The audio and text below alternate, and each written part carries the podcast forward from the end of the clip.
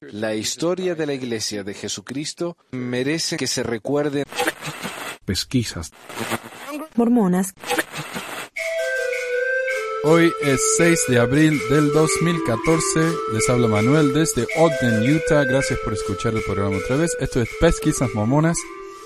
Ah, hoy no tenemos noticias. Me olvidé de mandarle las noticias a Ben para que las leyera, así que es mi culpa. Pero eh, es el las fin de semana de conferencias. Hoy es domingo. Ayer ya escuché la conferencia de la mañana solamente y parece que hablan de lo mismo, ¿no? Eh, el casamiento es entre un hombre y una mujer, no miren pornografía. Un par de comentarios sobre eso. Eh, oh, y aparentemente a la tarde, aunque no lo escuché todavía, el Elder Oaks dijo que las mujeres no pueden andar pidiendo sacerdocio porque es, eh, es cuestión de Dios eso, si él lo, eh, lo aprueba o no. Un par de comentarios entonces. Acerca del, del sacerdocio de las mujeres. Es cierto. Honestamente yo no entiendo por qué las mujeres quieren estar en una iglesia que no las acepta de la manera que quieren ser aceptadas. Si a estas personas le parecen que Dios tendría que cambiar su opinión, entonces ah, están en la iglesia equivocada, diría yo. Pero eh, aparte de eso, tengo ahí en el, en el Facebook una foto que encontré que dice que en 1967 el Elder Tanner dio una charla muy similar a la, de Elder Oaks, pero diciendo lo mismo acerca de los negros. Dios no permite que los negros tengan el sacerdocio, no podemos cambiar la voluntad de Dios. Así que, ¿va a cambiar la voluntad de Dios acerca de las mujeres? Vaya a saber. ¿Capas? Tal vez. Si hay demasiada presión, seguro que sí. Ah, pero no estoy hablando de Dios, por supuesto. Estoy hablando de la iglesia, la corporación. ¿Qué más? Eh, hmm, casamiento entre hombres y mujeres. Nadie discute que desde un punto teológico o de creencia personal, el casamiento puede ser lo que uno quiera que sea. La iglesia quiere que sea entre un, hombre y una mujer, está bien. Nadie discute con eso. Lo que la gente está diciendo es que los homosexuales quieren un casamiento legal, no necesariamente de la iglesia, legal, pero entonces que la iglesia no se meta. Ellos siempre dicen que ellos respetan las leyes de la tierra, pero van y, dan millones de dólares, influencian a, los gobiernos para que cambien las leyes o para que ah, haga que estas personas no tengan la libertad de casarse con quien quiera. Después de todo, la iglesia nos enseña que la batalla de los cielos fue una, una guerra entre Dios y Satanás, porque Satanás quería sacarle el libre albedrío al hombre. Entonces, ¿qué está haciendo la iglesia acá? Está tratando de sacarle el libre albedrío a los homosexuales de que hagan lo que quiera, que no afecta a nadie. Lo que un homosexual hace, o cualquier persona hace en, su cama, ¿qué me importa? ¿No? O sea, ¿cómo nos afecta a nosotros? Sí, está mal. Uno quiere verlo como que está mal, que lo vea como que está mal. Uno lo quiere ver como algo hermoso y maravilloso y un milagro, que lo vea como quiera.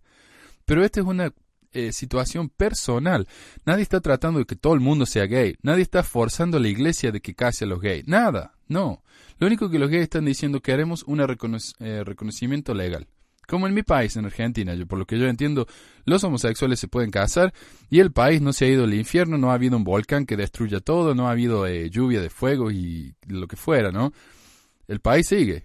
Y hay muchos países que tienen esa ley, incluso acá en los Estados Unidos hay muchos estados que han pasado esa ley y están bien. la sociedad no se ha degenerado, no se ha arruinado. Ayer estuve viendo un video evangélico, eh, Living Waters se llama el canal, en el que ellos decían, eh, Dios no quiere que los homosexuales se casen, porque después de la homosexualidad viene la bestialidad. Eh, y eso es lo que decía alguna gente también cuando empezó toda esta discusión. La bestialidad es la relación sexual de un hombre con un, con un animal. La diferencia es que cuando uno tiene relaciones sexuales homosexuales, lo hace con otra persona que es eh, que consiente. Las dos personas están consintiendo lo que están haciendo. La pedofilia, una persona consciente y la otra no. El niño no. En la bestialidad, una persona está consciente, el pobre animal no. Entonces no me pueden decir que es lo mismo, porque no es lo mismo para nada. Y ahí alguien puso en el, en el Facebook, eh, pero la, eh, en mi Facebook, el, no hay nada en el libro de Mormón y en la Biblia acerca de la homosexualidad. El libro de Mormón no dice nada acerca de la homosexualidad, ni a favor ni en contra. Entonces sí es cierto, no dice nada. Entonces, ¿qué problema hay? la Biblia en el Antiguo Testamento, ahí mezclado con, el, con los mandamientos de que uno tiene que matar a pedrada a, su hijo si, si desobedece, los mandamientos que dicen que uno no puede comer chancho, lo- los mandamientos que dicen que uno no puede andar vistiéndose con ropa de distintas telas. O sea, eh, si vamos a seguir los mandamientos de, un, de una escritura tan oscura como el, Deuteronomio, donde esté, entonces sigamos todos los mandamientos, no los que nos conviene. Pero ya está, ese fue mi, ah, mi discurso de las noticias. ¿Y qué dije? ¿Qué había otro? A ver, ah, homosexualidad, casamiento... Oh, pornografía. Y este es el problema que tengo yo con la pornografía. La iglesia sigue diciendo que la pornografía es una adicción. Y, y eso no es cierto. Hay gente que es adicta a la pornografía, pero el número es minúsculo. Es como la cantidad de gente que son alcohólicas. Es muy pequeño el número. Uno no se vuelve adicto simplemente por mirar la pornografía una vez a la semana. Entonces, eso es también lo que dicen, ¿no? Uno no puede dejar de verlo porque si uno, eh, si uno es adicto, va a volver. Eso no es adicción. Eh, eso es, ¿cómo se dice? Una tendencia natural de, de un hombre a ver a una mujer y de una mujer a ver a un hombre. Eso no es eh, una perversión. Después de todo, eh, Dios hizo que, supuestamente Dios hizo que tuviéramos, eh, tuviéramos atracción por la, por la persona, de- por otras personas del sexo opuesto o no, para poder eh, estar juntos, para procrear y todo eso, ¿no? Entonces, ¿por qué consideramos que el cuerpo humano es un pecado, es algo horrible? Y, y el otro problema es que cuando la iglesia sigue diciendo no vean pornografía, ¿cuál es la primera imagen que uno tiene en la mente? Es como si yo les digo ahora mismo, no piensen en un elefante rosado. Ah, ¿Qué pensaron? ¿O qué no pensaron? Si la iglesia sigue insistiendo con la pornografía, con la pornografía, con la pornografía, imagínense qué es lo primero que le viene a un adolescente que está eh, luchando, entre comillas, con, esas, con esa debilidad, también entre comillas. Es lo primero que le va a venir a la mente. Y si lo hacemos ver como algo horrible y tenebroso y feo, cada vez que un pobre joven lo haga porque no lo pueda poder evitar, se va a sentir tan horrible que la cantidad de culpa y de sentimiento de, de culpabilidad, sí, perdón la repetición, es, es injusto. Y ese es el tipo de sentimiento que yo tenía como adolescente, que yo no quiero que mi hijo tenga en la iglesia, porque no se lo merece. Yo no era un pervertido, pero según la iglesia yo era un, adicto eh, a la pornografía y qué sé yo, a pesar de que iba y le robaba la revista a mi papá una vez al mes para mirar. Y eso era mi pecado. Eh, ok, preguntas del blog. Esta no es una pregunta típica como ah, ¿qué te parece acerca de tal cosa? ¿Cuál es tu opinión? No, esta, es una pregunta más bien personal de alguien que se metió al, grupo de Facebook y parece que no sabía de qué se trataba y se horrorizó un poco. Entonces me preguntó, era un mensaje privado. Oh, no, mensaje privado no. No, fue en mi, en mi muro, en mi muro privado, sí. Me preguntó, ¿eres mormón? ¿Te bautizaste? ¿Hiciste convenios en el templo? Y yo le tuve que decir sí, sí o sí, porque soy mormón técnicamente en el sentido de que no me no he eh, sacado mi nombre de la iglesia, no he mandado la carta ni nada porque no, no me interesa y me parece que no hace ninguna diferencia. Pero sí, ah, técnicamente soy mormón, pero no voy, no creo, etcétera. ¿Te bautizaste? Sí, me bauticé y bauticé a otra gente también. ¿Hiciste convenios en el templo? Hice. No estoy seguro de qué se trataban, pero hice.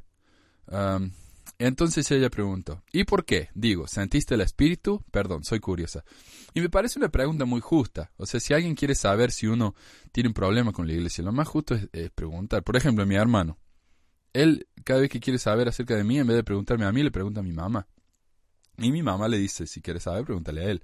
Pero hasta ahora no me lo ha preguntado.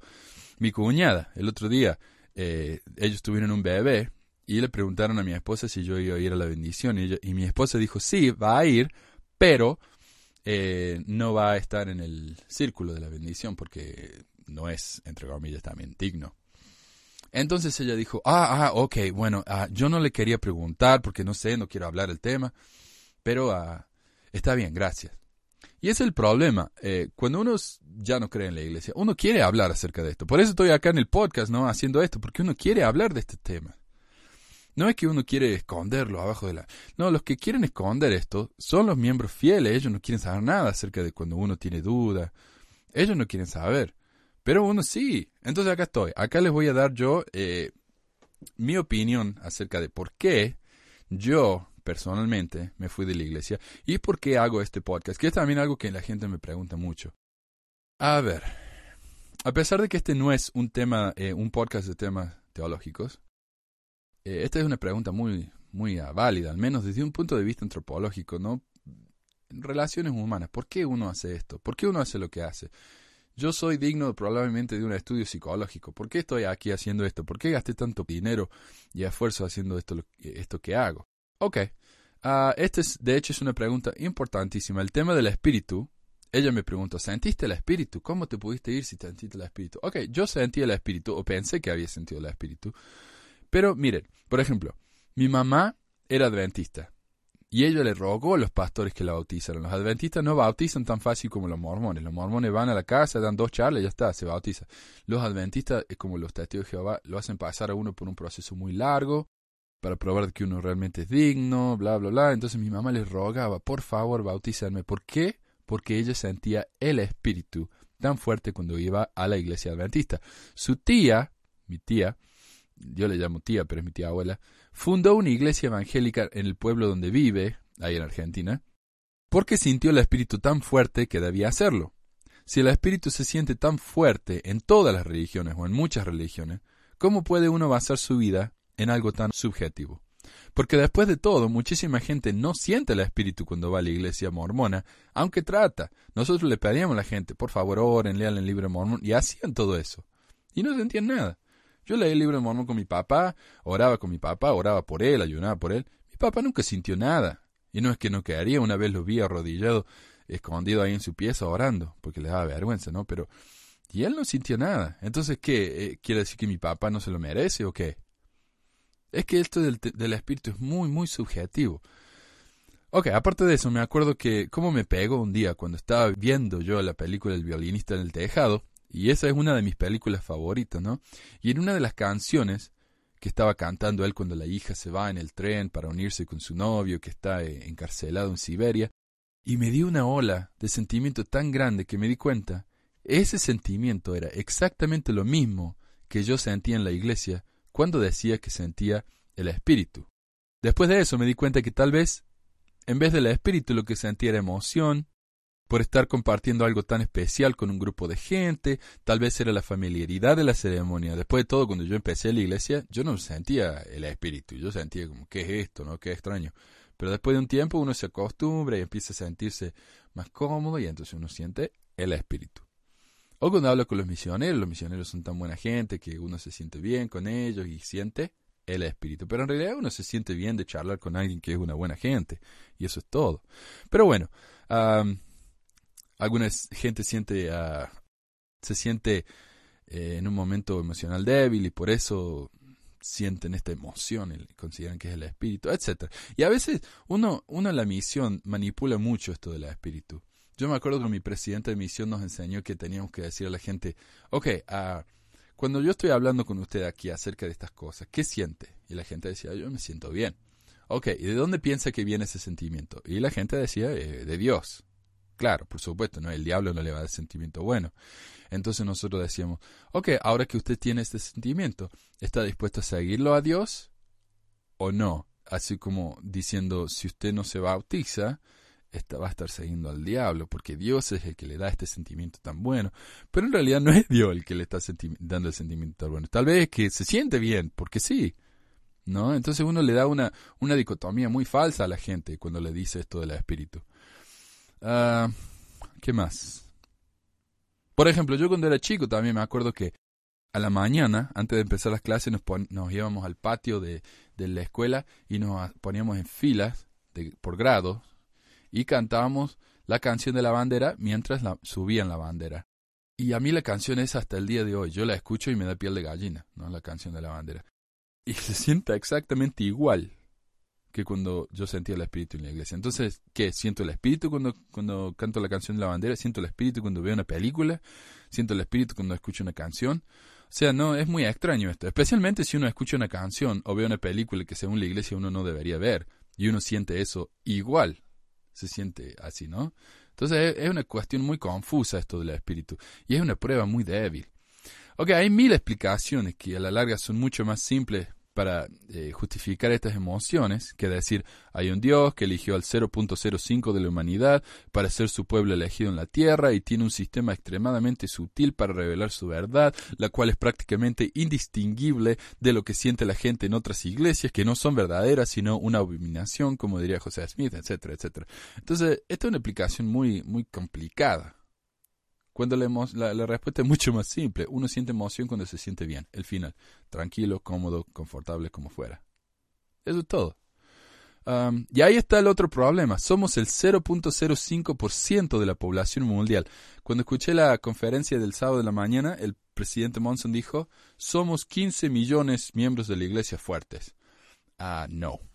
No somos 15 millones fuertes. Hay, puede haber 15 millones en papel, pero las estadísticas prueban que el número más verdadero es cerca de 5 millones, o más como el 25%.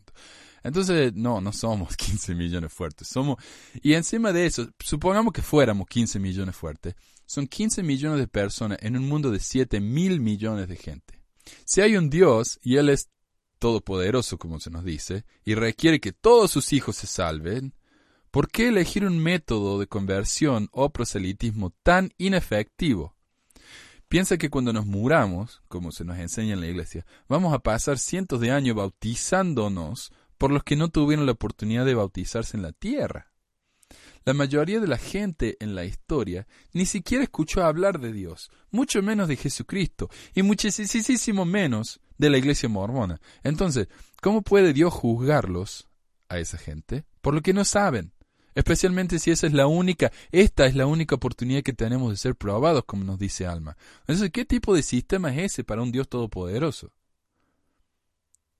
¿Por qué permite que haya que un, un, sexto de la población mundial sea musulmana, un sexto de la población mundial sea budista, pero solamente permite que el 0.001 o 2% de la, de la población sea de la iglesia verdadera? Yo sé que las escrituras hablan de que somos una minoría y todo eso, pero este es un poco ridículo, uno tiene que admitir, ¿no? Finalmente, y este es el propósito porque yo hago el programa, finalmente, cuando empecé a aprender la historia de la iglesia, y no de, de textos antimormones, la mayoría de los antimormones que conozco me caen muy mal. Esta gente que está en el Templo Square con, la, con, los, eh, con los carteles durante la conferencia diciendo Cristo salva, los mormones son bla, bla, bla. No, eso me cae muy mal, porque no me gustan las técnicas que usan. En mi opinión, son deshonestos y usan sofismas, ¿no? O sea, lógica falsa, para convencer a la gente de que están en lo correcto. Una vez tuve una pelea por email con Ed Decker, que es el escritor de Los Fabricantes de Dios, esta vez el libro antimormón más famoso, porque me parece una de las personas más deshonestas que he conocido y o leído.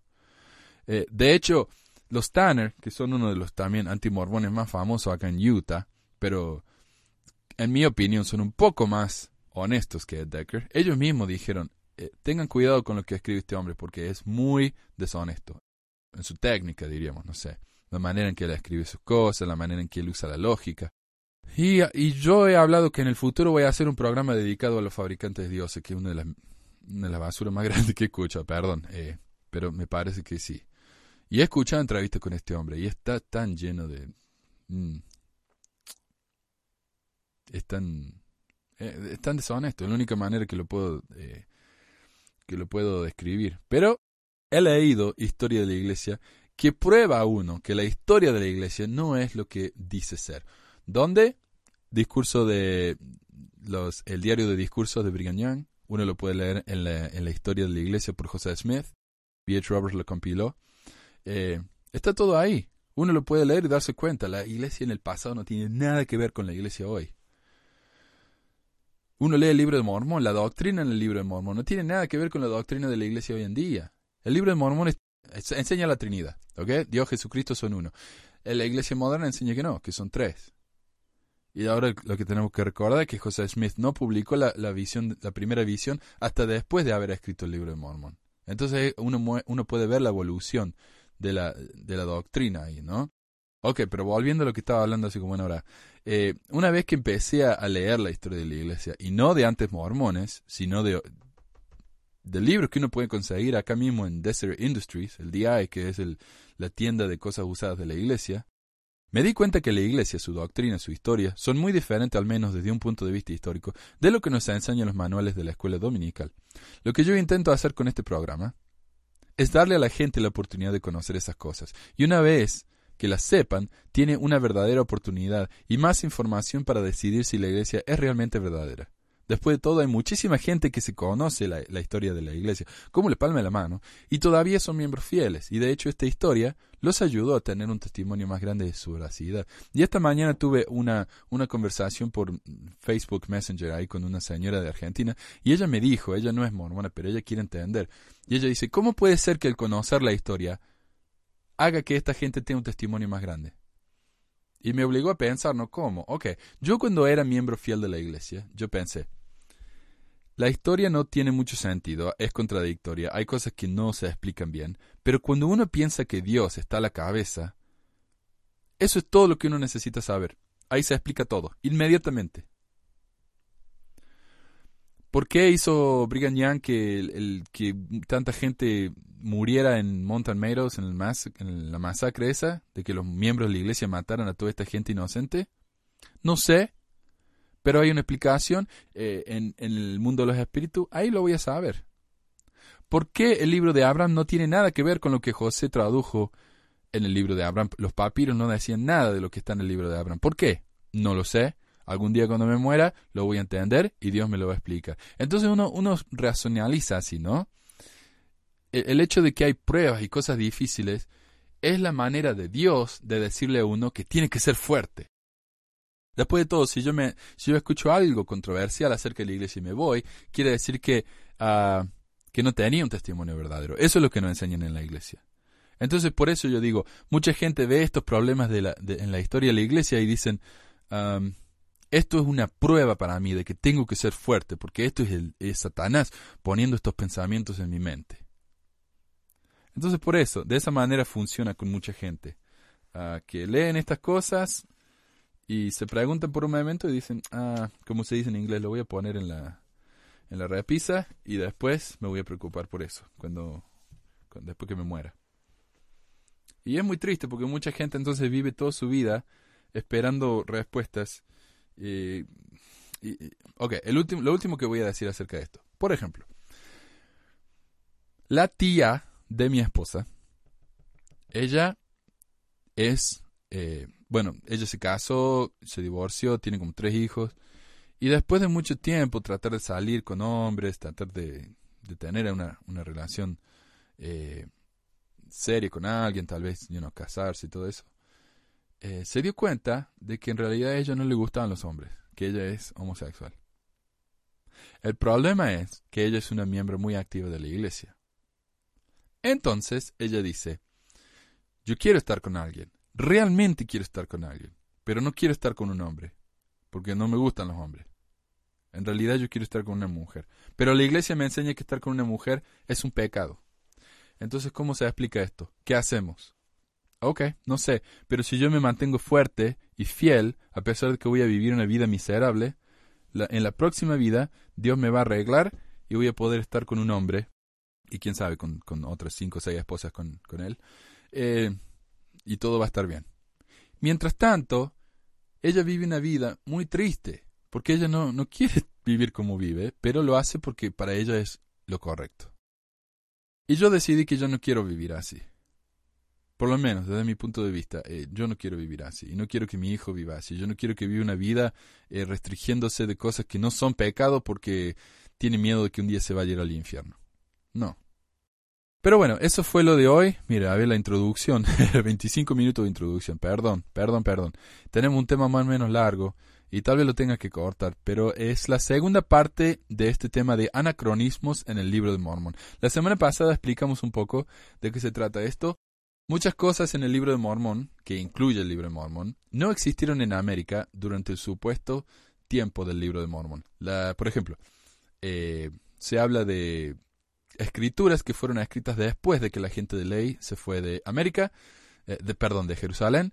Eh, habla acerca de, ¿de qué dijimos? Metales que nunca se encontraron en América. Habla acerca de la rueda que nunca se encontró en América. Entonces, ah, hay problemas en el sentido de que el libro Mormón incluye cosas que no podrían haber existido en esa época. Es como si uno leyera en la Biblia y de repente uno se encuentra con que la Biblia habla acerca de un avión. Eh, no existieron aviones durante la época de la Biblia, por lo tanto uno podría con eh, firmeza decir esto no es cierto, esto es falso, esto está inventado mucho tiempo después. Eh, así que, ¿qué, otras, ¿qué otros anacronismos podemos encontrar en el libro de Mormón? Productos agrícolas del viejo mundo. El artículo de Luke Wilson en Institute for Religious Research, un grupo evangélico que estudia otras religiones que no les gusta, Ah, en un artículo llamado Búsqueda científica para restos nefitas, dice al respecto de los productos agrícolas en el libro de Mormón. Según el libro de Mormón, los nefitas producían trigo, cebada, lino, uvas y aceitunas, pero ninguno de estos productos existía en las Américas precolombinas. Así como con el hierro, uh, un profesor de antropología de la Universidad de Brigham indicó que se requiere un complejo nivel económico y social para crear estos productos, tal como están representados en el libro de Mormón. Hay un sistema de producción entero de trigo y cebada. Es una producción especializada de alimento. Uno tiene que saber algo para hacer lino, especialmente en climas tropicales. Las uvas y las aceitunas, todas estas son culturas que requieren un gran desarrollo y son de hecho sistemas de producción y el libro de Mormón dice que estos sistemas existieron aquí. O sea, si, si hubieran eh, tenido realmente un sistema de para, eh, para tener aceitunas y lino, podríamos encontrar la prueba de que ellos tenían el sistema. Por ejemplo, en, en Roma todavía están los sistemas del acueducto. Uno lo puede ver a pesar de que fue hace como eh, 2500 años. Está ahí. Se han encontrado telares, se han encontrado eh, cosas que la gente usaba para crear estos sistemas. En América no hay nada. Matheny notó que un artículo en la revista Science de 1983 habla de cebada encontrada en un contexto precolombino. Esta, esta cebada se afirmó erróneamente que apoya al libro de Mormón, pero el grano descrito no era la cebada doméstica del viejo mundo, por lo tanto no era una cebada que se podía usar para comer como habla el libro de Mormón. La gente de Fair Mormon son muy honestos con respecto a los animales nombrados en el libro de Mormón. Estos son los defensores de la iglesia.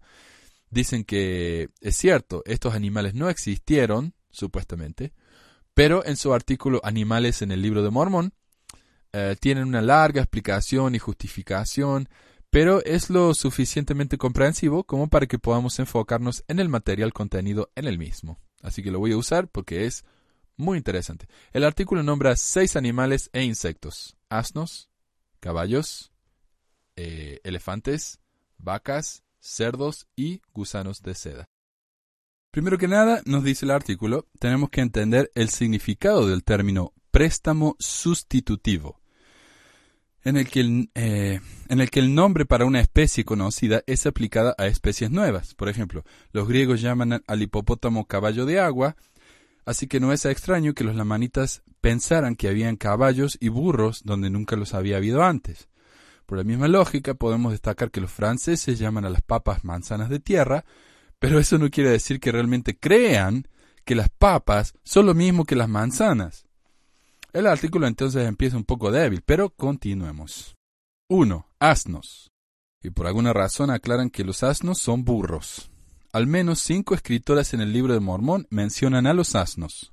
Primer Nefi es tal vez el versículo más útil y claro sobre la existencia de estos animales entre los nefitas. Y ocurrió que encontramos en la tierra de promisión, mientras viajábamos por el desierto, que había animales de toda especie en los bosques, tanto la vaca como el buey y el asno y el caballo. Primer Nefi 18:25. ¿Cómo pueden haber visto burros en América? Cuando está ampliamente reconocido que los primeros de estos animales llegaron al continente en las naves de Cristóbal Colón, 900 años después del éxodo leita. Pero los apologistas explican esto eh, de una manera muy simple. Este es un ejemplo claro de préstamo sustitutivo. Lo que los nefitas llamaban asnos son en realidad tapires.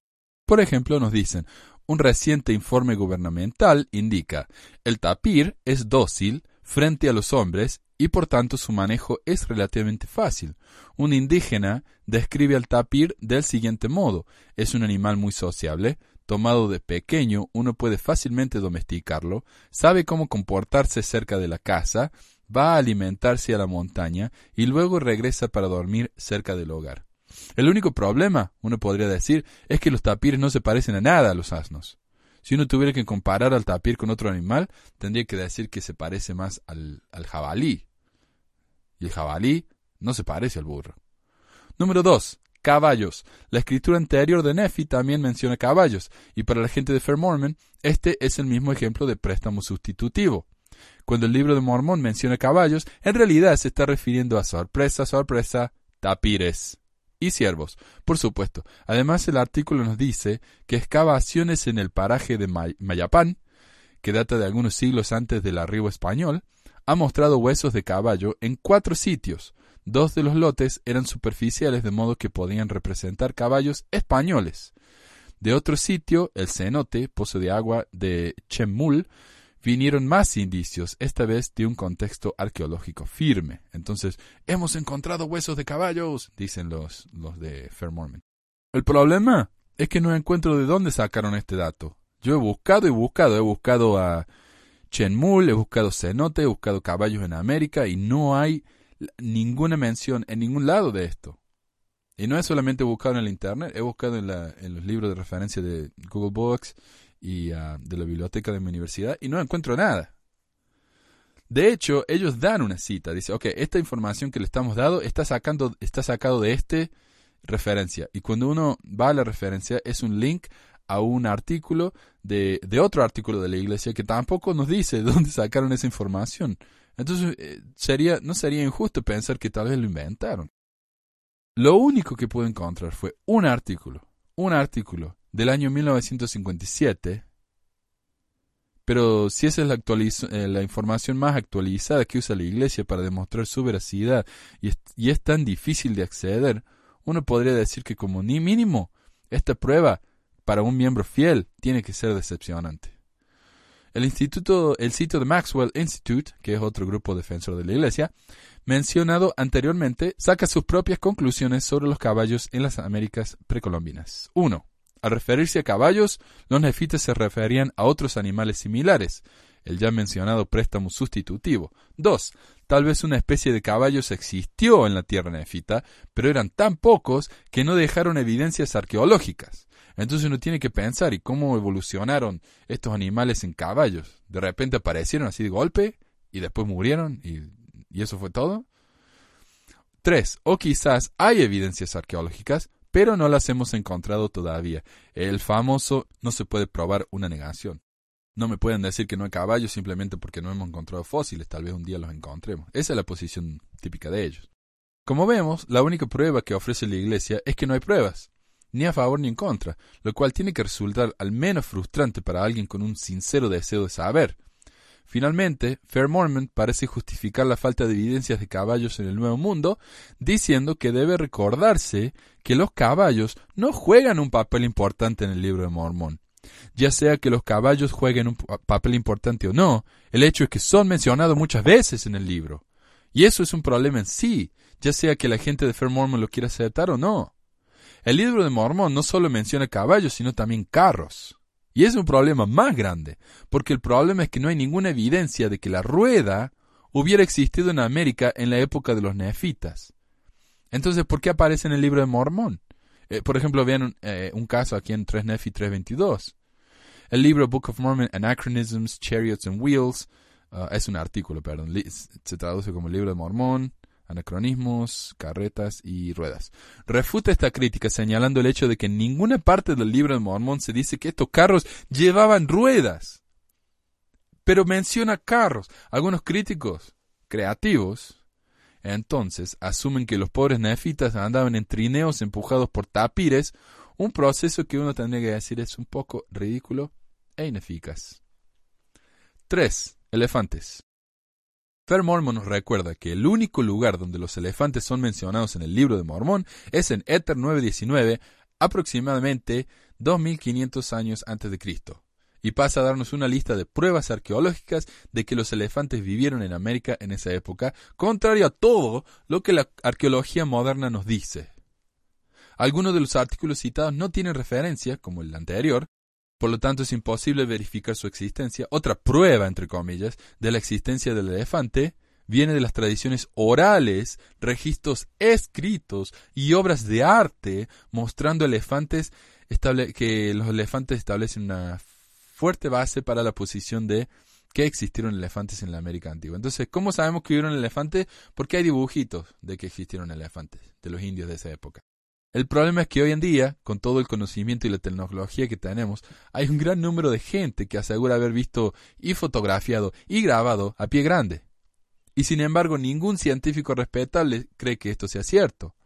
Desde un punto de vista científico, la, única, eh, única evidencia válida para demostrar que un animal existió en un cierto lugar, en un cierto tiempo, es, es vestigios tangibles, es decir, huesos, pelos, lo que fuera, ¿no? Pero prueba de que el animal existió es encontrar al animal. No dibujito, porque los dibujitos podrían haber representado otra cosa, y nosotros queremos interpretar que eso es un elefante. Finalmente, Fair afirma que estos que restos de mamuts se encontraron en la era cristiana. La referencia a semejante declaración tan reveladora, un enlace a un sitio de internet que ya no existe. Sea, no sé de dónde sacaron esta información. Mientras tanto, ¿qué nos dice la ciencia contemporánea? Que los mamuts se extinguieron en el mundo hace 4.500 años, mucho antes de la época de los jareditas. Y acá en el website pongo acerca de tres artículos eh, académicos que nos enseñan esto. Uno viene de National Geographic, uno viene de la publicación eh, Nature y otro viene de Discovery Magazine. El único caso conocido de mamuts que sobrevivieron eh, pasado el año 2500 a.C., el cual no es mencionado en Fair Mormon, es el mamut pigmeo de Norteamérica, un antepasado del elefante que medía en promedio un metro setenta. Es decir, este era un elefante que era más chico que yo. Escasamente la imagen que uno tiene de un elefante. Sin embargo, y a pesar de la montaña de evidencias en contra, Fair Mormon valientemente nos dice que para, asumir, para resumir, el elefante no presenta un problema para el libro de Mormon. Número 4. Vacas. Nuestros amigos de Fair Mormon explican la inclusión de vacas y ganado en el libro de Mormón de la siguiente manera. El término ganado es utilizado en tres ocasiones en el libro de Mormón, Éter 9, Enos 1, 3 Nefi 3, mientras el término vaca es utilizado en dos, Éter 9, 1 Nefi 18. El registro jaredita no es muy claro acerca de si ganado y vacas son lo mismo, o si vaca representa una subcategoría de ganado. Como ocurre con muchos animales en el libro de Mormón, es probable que estos términos del libro de Mormón provengan de reasignar nombres familiares a elementos desconocidos. Los indios Miami, por ejemplo, desconocían al búfalo y simplemente lo nombraron vaca salvaje. De modo similar, el explorador de Soto llamó al búfalo vaca.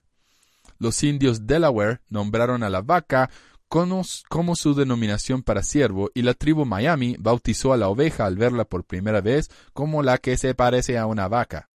Al explicar el uso de la palabra vaca en el libro de Mormón, Fair Mormon acepta que las vacas no existían en la época de Nefi, de los jareditas, etc. La explicación de que los indios Miami llamaban a la oveja la que se parece a la vaca es un tanto extraño. Si los indios americanos no estaban familiarizados con la vaca hasta el descubrimiento de América, ¿por qué habrían de comparar a un animal desconocido con otro animal desconocido? ¿No sería más razonable pensar que al ver una oveja lo compararían con algo que sí conocían? Como los curelome. Ah, ¿Qué es un curelón? Me preguntan. Sigan escuchando que se pone mejor. 5. Cerdos. Con respecto al cerdo, la única explicación que Fair Mormon nos da es la siguiente. Los críticos han señalado que los cerdos eran desconocidos en el antiguo Nuevo Mundo. Sin embargo, los primitivos americanos sí tuvieron un, un cerdo autóctono. Los aztecas lo llamaban pisote, que básicamente significa glotón. Eh, personalmente pienso que no hace falta expandir mucho en el tema, simplemente hace falta decir que un pisote es una especie de mapache, cuyo cuerpo es entre 30 y 60 centímetros de largo, la cola es de 60 centímetros de longitud, mantiene su larga y delgada cola levantada cuando camina, tiene orejas pequeñas, garras largas y afiladas, un un, hocico puntudo que se levanta en la punta, tiene una máscara negra y blanca alrededor de los ojos, nariz y dentro de las orejas. Su pelaje es marrón con mezclas de rojo y amarillo en la parte superior y marrón claro en los costados. O sea, se parece más a una rata que a un que a un chancho. Pero bueno, si eso no es la descripción fiel de un cerdo, no sé qué es. Número 6. Gusanos de seda. Estos versículos del libro de Mormón mencionan el uso de seda. Primer Nefi 13, Alma 1, Alma 4, Éter 9, Éter 10. A pesar de que los gusanos de seda no existieron en la América precolombina.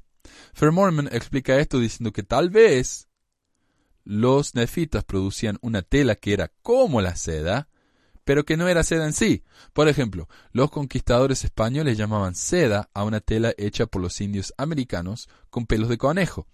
Otras telas similares a la seda provenían de la ceiba, de la piña, del algodón. Finalmente, Fair Mormon afirma que de hecho habían gusanos de seda salvajes en América y desafortunadamente la referencia es de un libro publicado por, adivinen, la iglesia, uh, y un artículo de la revista Ensign, revista de la iglesia. Entonces la única prueba de que la iglesia está, eh, está en lo cierto son libros de la iglesia, que no tienen ninguna referencia a libros externos de la iglesia. ¿Por qué entonces usar la palabra seda y no simplemente tela fina? Curelomes y cumones. El libro de Éter habla de curelomes y cumones dos tipos de animales desconocidos. Esto es interesante por un par de razones. Si José en su traducción utilizó palabras de criaturas y cosas inexistentes en América para descubrir algo similar, por ejemplo, usó caballo, cuando en realidad se refería al tapir, usó tela de piña, cuando en realidad quería decir seda, bien podría haber utilizado una palabra que él conociera para nombrar a estos animales, los cuales eran, según Éter 9.19, los más útiles. O sea que eran animales comunes, entonces no se hubieran tomado la, molestia de compararlo con algo que conocemos. Que yo diría, el curelón se parece a, a un galgo, o qué sé yo, el curelón se parece a un gato, o el curelón se parece a un hipopótamo. Pero no, simplemente puso curelón. Entonces, si estaba hablando de los tapires, en vez de caballos, ¿por qué no puso tapires? Entonces, esto es una prueba para mí, el curelomes y cumones, que esta idea de la préstamo sustitutivo es es un, es un verso, es un, es un invento. Es, es una explicación desesperada por la gente de Fair Mormon para encontrar un tipo de explicación. Fair Mormon sugiere una variedad de animales potenciales, tales como las llamas, las alpacas, alpacas, los mastodontes u otros mamíferos del Pleistoceno. Y tal vez, pero de nuevo, José podría haberlos llamado simplemente llamas, alpacas o mastodontes, tal como lo hizo antes. Estos animales eran conocidos en la época de José Smith, de hecho.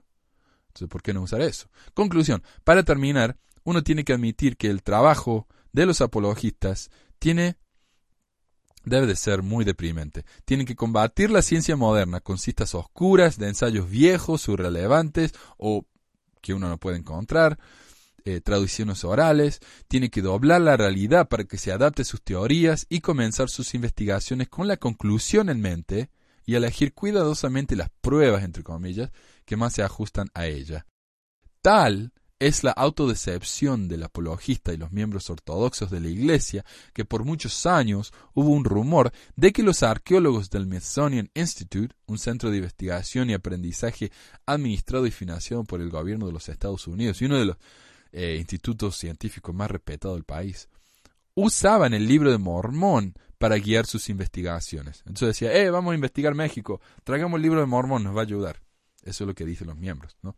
Aparentemente los científicos de la institución se cansaron de recibir preguntas de miembros de la iglesia preguntando si esto era cierto, que crearon una carta fija que mandaban automáticamente. Y en la carta, eh, el Smithsonian decía simplemente, no, no utilizamos el libro de Mormón, no es un texto arqueológico, por lo tanto no nos interesa usarlo, es un libro de religión, nosotros no somos una institución religiosa. Apéndice. Esto es algo que quería incluir porque me parece fascinante. Esta es una biografía de un caballero llamado eh, Thomas Stuart Ferguson. Y lo mencionamos en el episodio anterior, pero quiero hablarles un poco acerca de él porque para mí es fascinante. Eh, ok. Y este artículo está en el ah, Utah Light Ministry, creo que se llama, de los Tanners. Y ellos lo conocieron a este hombre, así que ellos tienen una relación personal con él. Ah, dice, Thomas Stuart Ferguson nació en Pocatello, Idaho, el 21 de mayo de 1915. Él se graduó en Ciencias Políticas y en Derecho de la Universidad de California y ejerció la abogacía en Orinda, California.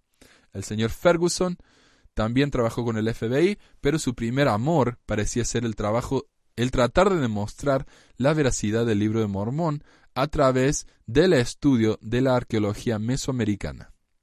En 1983, eh, Willer Marriott, fundador de la cadena de hoteles Marriott, escribió una carta en la que comentó sobre la dedicación de Ferguson de establecer una base arqueológica para el libro de Mormón.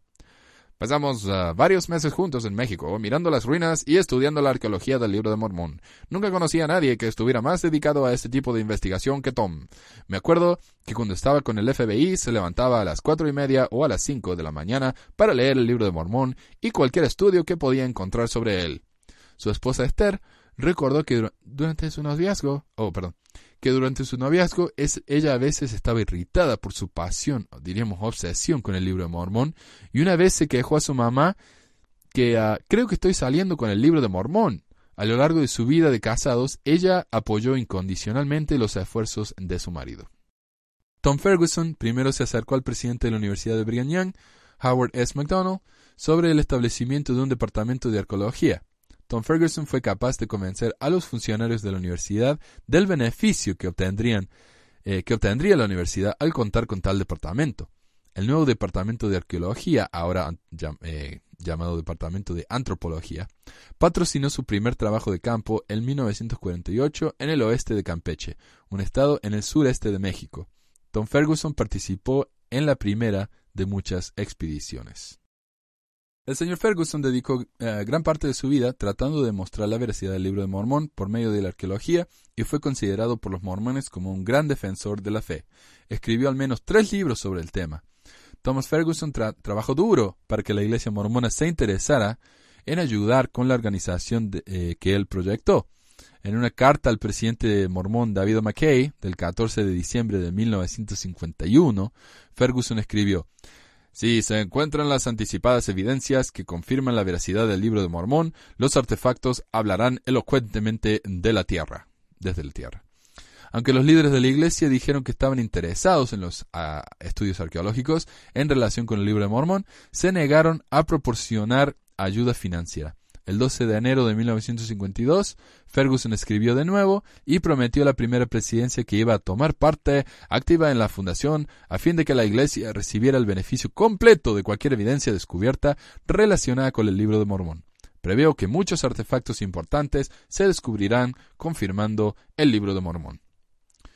Eh, Joseph Anderson, secretario de la primera presidencia, respondió que los hermanos consideran que es posible que no se hará ningún descubrimiento que establezca el valor histórico del libro de Mormón. Ellos se inclinan a pensar que la fe requerida para aceptar el libro de Mormón es un factor muy importante en la fe del Evangelio restaurado. Entonces la iglesia estaba preocupada de que si no se encontraba pruebas del libro de Mormón, entonces esto se utilizaría eh, para probar que el libro era falso. Y dijeron, si la gente va a creer en el libro, tiene que creer basado en la fe. El 9 de abril de 1953, Ferguson escribió una carta en la que una vez más instó a los hermanos a apoyar financieramente a la organización. La fuente de nuestros ingresos y cualquier apoyo a la labor se mantendrá estrictamente confidencial si se desea. La Iglesia no puede permitirse el lujo de dejar que todos los artefactos de valor incalculable de la gente del libro mormón caigan en otras manos. Podemos hacer uso maravilloso de ellos en la obra misionera y en dejar que todo el mundo sepa del libro de Mormón. Eh, la persistencia y la capacidad de persuasión de Ferguson pagó. Ferguson apeló a su buen amigo J. Willard Marriott para obtener ayuda. Al día siguiente, Ferguson tuvo una cita con el presidente McKay que Marriott había arreglado. El presidente David McKay escuchó la propuesta de Tom Ferguson y preguntó qué cantidad se solicitaba. Ferguson respondió solo por la cantidad que se necesitaría para construir una capilla. El presidente McKay le dio una mirada penetrante. Construimos capillas de cincuenta mil dólares y otras de doscientos cincuenta mil. ¿Qué tienes en mente? Tom Ferguson respondió rápidamente, una capilla de 250 mil dólares. Esa fue la cantidad concedida, suficiente para financiar cinco años de trabajo de una manera generosa entre 1955 y 1959. Fue durante este periodo que Ferguson gastó aproximadamente la mitad de su tiempo, eh, ocupó la mitad de su tiempo trabajando fuera de la ley. Recordemos que él era un abogado dedicando ese tiempo a la administración de los asuntos de la nueva fundación, dando discursos, estudiando, escribiendo sobre arqueología, la historia de la antigua América y su relación con el libro de Mormón. Y por lo que entiendo, él hablaba donde lo, lo escucharan, no solamente en la iglesia. Si había un club de leones que lo quería escuchar, él iba. Si había un club de, qué sé yo, de Boy Scout que lo quería escuchar, él iba. Él hablaba con, con quien fuera.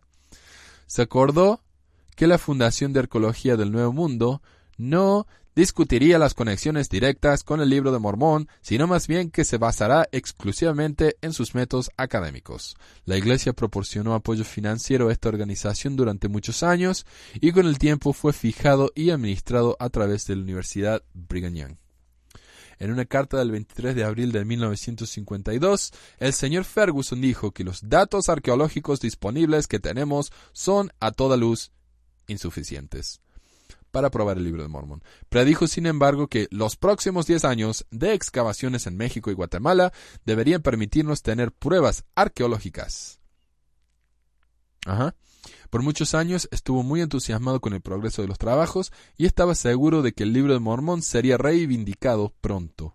En su libro Un rebaño y un pastor declaró lo importante ahora es continuar con la excavación a un ritmo acelerado con el fin de encontrar más inscripciones que datan del tiempo del libro de Mormón.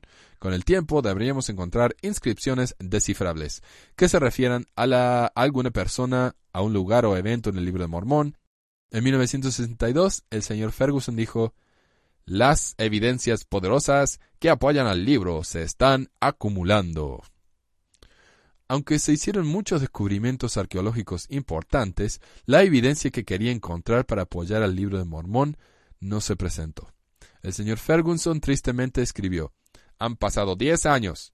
Sinceramente, esperaba que las ciudades del libro de Mormón serían identificadas positivamente dentro de diez años, y el tiempo ha demostrado que estoy equivocado en mi anticipación. Al principio, todo había parecido tan sencillo. Como el libro de Mormón cuenta de cuánto los nefitas estaban en Mesoamérica, lo único que tenía que hacer era encontrar sitios arqueológicos que dataran de esa época y el libro de Mormón se establecería por la evidencia. Entonces acá está, miren, encontré pruebas, el libro de Mormón tiene que ser cierto. El problema es que no encontraba nada. El hecho de que la investigación arqueológica no proporcionó la confirmación que el señor Ferguson espera, esperaba encontrar, debía de ser eh, de pesar muy fuertemente en su mente. El golpe más grave a la fe de Ferguson, sin embargo, llegó justo después de que los papiros egipcios de José Smith fueron descubiertos en el Museo Metropolitano de Arte.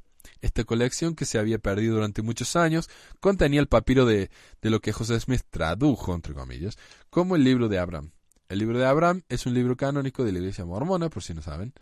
Después que el señor Ferguson obtuvo fotografías de los fragmentos del papiro, consultó a los profesores Lutz y Lesko de la Universidad de California. Ambos egiptólogos coincidieron que en que los papiros que José afirmó que eran el libro de Abraham eran en realidad el libro de las respiraciones, un texto funerario egipcio hecho para un hombre con el nombre de Or, Horus. Ferguson aprendió que este papiro no tenía nada que ver con el patriarca Abraham o su religión, era en, su eh, era en su totalidad un texto pagano lleno de nombres de dioses y diosas egipcias. Thomas Ferguson fue sacudido hasta la médula por este descubrimiento. Cuando el famoso apologista de la iglesia Hugh Nibley comenzó la defensa del libro de Abraham, Ferguson escribió una carta a otro miembro de la iglesia en la que afirmó Los artículos de Nibley en el libro de Abraham no sirven para nada, porque no es imparcial, siendo el defensor oficial y pagado por la iglesia. En segundo lugar, porque él no pudo, no se atrevió y no se enfrentó a la verdadera cuestión. ¿Podía José Smith traducir egipcio por medio del estudio de la gramática? Porque el papiro recuperado, por el papiro recuperado y las ilustraciones, es perfectamente obvio que ahora tenemos el material manuscrito original utilizado por José Smith en su creación del libro de Abraham. El profesor Klaus Baer de la Universidad de Chicago, profesor Lutz y el profesor Lesko de la Universidad de California en Berkeley y el egiptólogo D.J. Nelson coinciden en que el texto egipcio manuscrito original es el, el permiso de respiración de Or. El trabajo de los dos profesores de la Universidad de California se hizo a petición mía y es inédito. Los cuatro están en concordancia con sus conclusiones a pesar de que no colaboraron o confirieron. José Smith anunció en forma impresa que uno de los rollos contenía los escritos de Abraham, otro los escritos de José en Egipto, eh, ya que cuatro estudiosos quienes han comprobado que pueden leer egipcio dicen que los manuscritos no tratan ni de Abraham ni de José, y como estos cuatro hombres de buena reputación nos dicen exactamente lo que los manuscritos contienen, debo concluir, oh, este es... Ah, Debo concluir que José Smith no tenía la habilidad más remota en lo referente a los jeroglíficos egipcios. Para mi sorpresa, uno de los más altos funcionarios de la Iglesia estuvieron de acuerdo con esta conclusión cuando le hice esta misma declaración el 4 de diciembre de 1970 en una conversación privada. Y aquí Ferguson se refiere al apóstol Hugh B. Brown. Ah, mis puntos de vista no son para publicación o difusión. Yo soy como tú, mantengo la membresía a causa de que a causa de las muchas cosas buenas que ofrece la Iglesia, pero los hechos hablan por sí mismos. Le ofrecí los datos disponibles a mi presidente de estaca recientemente y dijo que no los quería leer. Difícilmente nos pueden excomulgar cuando ni siquiera quieren ver la evidencia. Por lo que sabemos de otras fuentes, a Hughie Brown, a él le costó mucho aceptar la doctrina de que los negros no podían poseer el sacerdocio mormón. Eh, Dado que esta doctrina fue principalmente derivada del libro de Abraham de José Smith, es muy posible que Brown comenzó a tener serias dudas sobre el libro, incluso antes de que se redescubrieran los papiros. Muchas personas creen que cuando Brown estuvo sirviendo en la primera presidencia, trató de convencer al presidente David McKay de que tuviera una revelación que permitiera que los negros recibieran el sacerdocio. Cuando José Fielding Smith se convirtió en presidente de la Iglesia en el año 1970, Hughie Brown ya no formaba parte de la primera presidencia.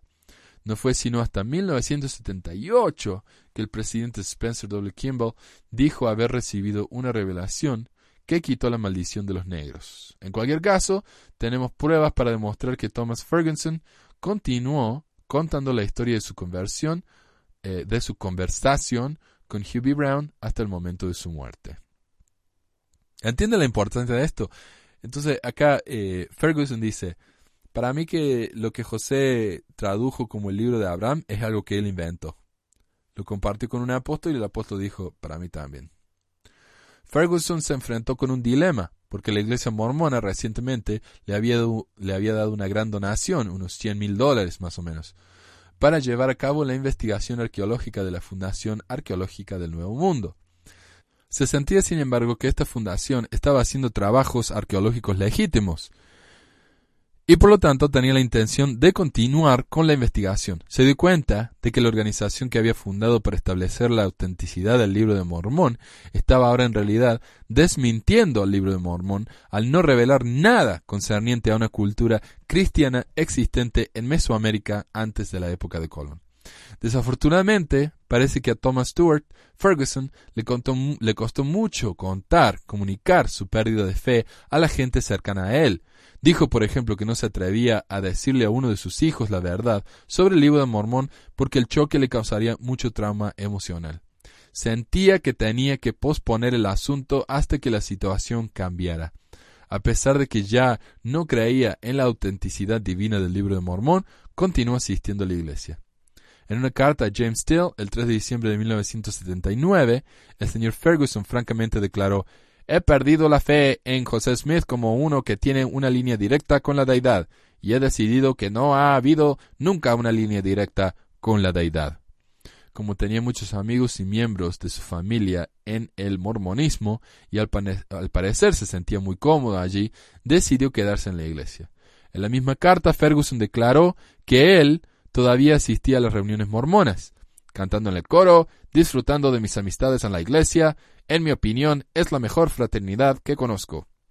Con respecto al origen del libro de Mormón, el señor Ferguson escribió, Le doy crédito a José Smith como innovador y como una persona inteligente, pero creo que José Smith pudo haber tenido los libros Ishti Soshil, creo que se pronuncia así, así perdónalo, hermanos mexicanos, Ishti Soshil o Ishti Soshil, y Vista de los Hebreos, con los cuales trabajar. Ya hemos hablado en un episodio anterior de que probablemente José utilizó estos libros para basar el libro de Mormón, especialmente Vista de los Hebreos, que era muy famoso en su época.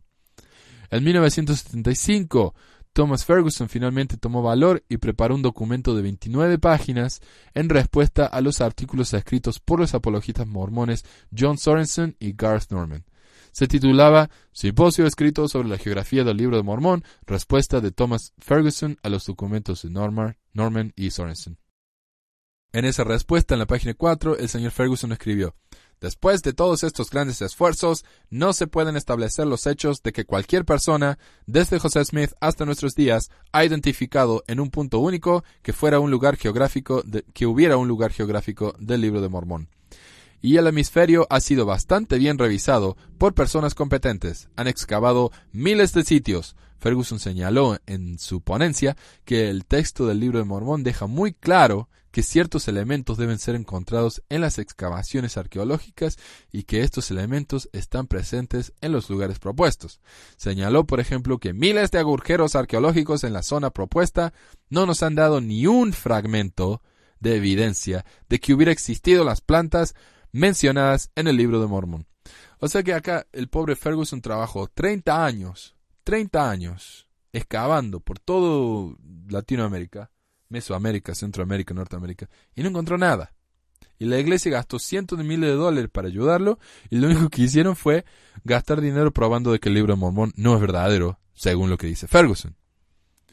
Ah, y de hecho yo tenía un dentista, que ya se jubiló, pero era mi dentista favorito. Él era muy mormón, él era mi líder de, de genealogía cuando yo trabajé en la genealogía acá. Y me dijo que su hijo estaba estudiando arqueología y que él estaba en México y que había encontrado definitivamente el lugar donde estaba, eh, que iba a demostrar que el libro de Mormón era verdadero. Esto fue hace unos 10 años. Yo nunca escuché nada más acerca de eso. Hace 10 años. Es decir, si empezaron a excavar en el 52, hace ya 60 años que están excavando y no han encontrado nada. Ok, en una carta al señor y la señora Lawrence del 20 de febrero de 1976, Thomas Stuart Ferguson explicó claramente la razón por la que no existe una geografía del libro de Mormón. Aquí hay una copia de mi reciente monografía sobre los asuntos concernientes al libro de Mormón. Fue uno de los varios presentados en un simposio escrito sobre la geografía del libro de Mormón. La verdadera implicación de este trabajo es que no se puede establecer una geografía del libro de Mormón en ningún lugar, porque es ficción y no cumplirá con los requisitos de la arqueología de tierra. Lo que está en el suelo nunca se ajustará a lo que está en el libro. A pesar de haber escrito un artículo criticando la arqueología del libro de Mormón, Thomas Ferguson consideró que era generalmente mejor para aquellos que dudaron de la fe, o que dudan de la fe, que se mantuvieran con su boca cerrada. Si el señor Ferguson pudiera haber visto los resultados de su silencio en su familia, él habría dudado de la sabiduría de este curso. Al final, resultó que después de su muerte, su hijo Larry S. Ferguson estuvo convencido de que su padre quería que su libro Un rebaño y un pastor fuera revisado y reeditado. Convenció a Bruce W. Warren de la Universidad de Brigham Young a que trabajara en la revisión y en 1987 se publicó bajo el título de El Mesías en la América Antigua. Y yo lo acabo de comprar este libro en Amazon por 5 dólares. El libro de Thomas Stuart Ferguson, Un rebaño y un pastor, contenía una larga lista de elementos culturales comunes entre las tierras bíblicas y Mesoamérica. El arqueólogo mormón D. Verde, D. Green, el arqueólogo mormón D. Green consideró que la lista de 298 rasgos de Ferguson es a veces tan generalizada y vaga que la lista podría ah, también demostrar que la gente del libro de Mormón terminaron en el sudeste de Asia. O sea, y esto es lo que hacen los ah, apologistas. Encuentran algo y lo compran algo muy vagamente similar. Como por ejemplo, eh, caballo a tapir. Bueno, también podemos encontrar caballo en todo el mundo, entonces si lo vamos a comparar con un animal así. Entonces este hombre dijo, el, el trabajo de Ferguson no es lo suficientemente riguroso como para considerarse científico. Ferguson, por supuesto, más tarde llegó a la conclusión de que los elementos que se mencionan en el libro de Mormón, que no fueron encontrados por los arqueólogos, supera con creces a los paralelismos culturales. O sea, lo que encontramos es, muy vago y lo que no hemos encontrado ah, grita, ¿no? Eh, que es prueba de que el libro de Mormón no es verdadero. otra vez, estoy hablando de lo que dice Ferguson. La aparición del libro publicado con el nombre de Ferguson en él, como autor, ha causado que estudiosos indaguen en los últimos años de su vida. Una gran parte de las pruebas documentales se han descubierto para mostrar que a partir de 1970 hasta su muerte en 1983, el señor Ferguson estuvo secretamente socavando al libro de Mormón. De hecho, solo dos meses antes de su muerte, estaba trabajando en un proyecto que a su juicio debería mostrar que el libro de Mormón era en realidad una producción del siglo XIX. El apóstol mormón Orson Pratt se jactó una vez de que esta generación tiene más de mil veces la cantidad de evidencias para demostrar y para establecer la autenticidad divina del libro de Mormón que lo han hecho a favor de la Biblia. Eh, es decir, hay miles de pruebas del libro de Mormón, pero no hay tantas pruebas de la Biblia. Eso es lo que dijo él. Y este tipo de... Entonces uno se puede dar cuenta, este tipo de, declaración hacía que la gente odiara a los mormones, especialmente la gente cristiana, ¿no? Pero bueno, creemos que esta afirmación, por supuesto, está muy lejos de la verdad. En 1973, Michael Coe, una de las autoridades más reconocidas en la arqueología del Nuevo Mundo, escribió un artículo para la, revista Dialogue. Ah, en este artículo se aborda el tema de una manera muy directa. Arqueólogos mormones en los últimos años han aceptado casi unánimemente al libro de Mormón como un relato exacto e histórico de los pueblos del Nuevo Mundo. Permítame afirmar categóricamente que según yo sepa, no hay un arqueólogo profesional capacitado que no sea mormón que vea ninguna justificación científica para creer que todo lo anterior sea verdad. Y me gustaría decir que hay un buen número de arqueólogos mormones que se están uniendo a este grupo. Es decir, fuera de los arqueólogos de, de Shields, de Fair Mormon, del Maxwell Institute, no hay nadie en el mundo que haya encontrado paralelismos entre el libro de Mormón y la Biblia, o sea, eh, desde un punto de vista arqueólogo, arqueológico. Los hechos básicos de la cuestión es que nada, dice Coe, absolutamente nada, ha siquiera aparecido en una excavación del Nuevo Mundo que sugiera a un observador desapasionado que el libro de Mormón, como afirmó José Smith, es un documento histórico en relación con la historia de los primeros inmigrantes a nuestro hemisferio. Y eso fue la biografía de Thomas Ferguson, una, una historia muy fascinante, muy interesante que me parecía que debería ser conocido mucho más. De hecho, cuando fui al sitio Fair Mormon para ver qué decían ellos acerca de Ferguson, lo primero que dijeron fue, bueno, Ferguson era un abogado, no un arqueólogo.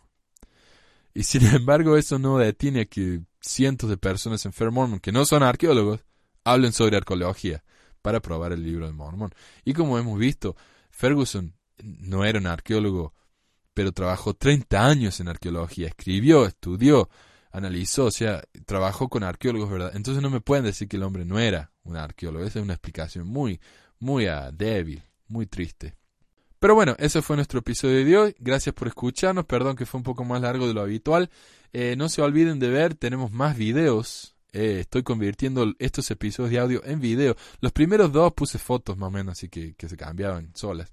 Pero en los últimos dos videos me tomé el trabajo de poner fotos que van con lo que estoy hablando en el, en, el episodio, yo y Joel. Así que son un poco más interesantes y más relevantes, me parecen, los últimos dos. Que después estos serían el episodio 3 y 4. Tenemos un canal de YouTube, lo pueden encontrar en el website, en Facebook, en YouTube, en Google Plus y pronto en Twitter. Me gusta mucho la idea de Twitter, así que no sé por qué me tardé tanto en hacerlo. Hasta mi hermano tiene un Twitter en el que habla de, de fútbol del Real Salt Lake, así que, ¿cómo no? ¿ah? Muchas gracias por escucharnos y nos estamos hablando pronto. Adiós. Gracias por acompañarnos en otro episodio de Pesquisas Mormonas. Si tienen algún comentario, sugerencia o pregunta, pueden contactarnos por medio del sitio web pesquisasmormonas.com o por email a info.pesquisasmormonas.com. También pueden unirse a nuestro grupo de Facebook y suscribirse al programa en iTunes. También se puede bajar el programa por medio de nuestra página web y si les gustaría ayudarnos, siempre necesitamos materiales de investigación, traducción y nunca nos quejamos, por supuesto, por cualquier donación monetaria. El dinero que recibimos nos ayuda a pagar por el sitio web, por el hosting y por los equipos de sonido. De nuevo, muchas gracias y nos estamos reuniendo pronto.